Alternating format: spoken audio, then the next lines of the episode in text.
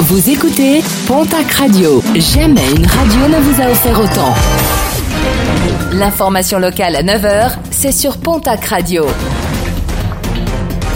Bonjour Jean-Marc Courage Sénac.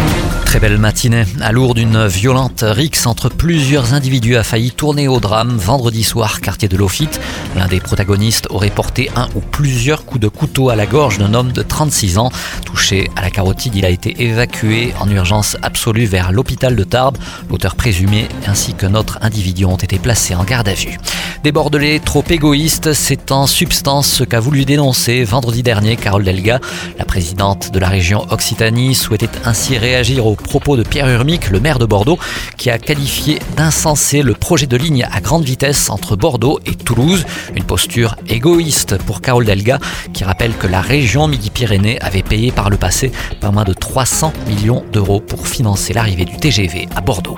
Des enchères qui ont tenu toutes leurs promesses à Hoche, la vente aux enchères dans laquelle était proposé un pichet créé par Picasso et une œuvre d'Émile-Antoine Bourdel a vu les prix s'envoler. 27 000 euros au total pour le pichet de Picasso, 24 000 pour l'épreuve en bronze de Bourdel. Les résultats sportifs de ce week-end et on démarre comme d'habitude avec du rugby. Top 14, victoire de la section paloise au hameau sur le stade français 18 à 9. Biarritz ramène une défaite 13 à 9 de Toulon.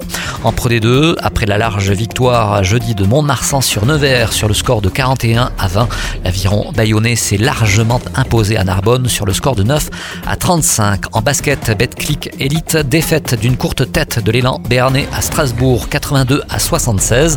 En nationale masculine 1, l'Union Tarblour de Pyrénées se fait surprendre par Lorient 80 à 86. Défaite de Dax Gamard qui recevait le Reuil Athletic Club 75 à 89.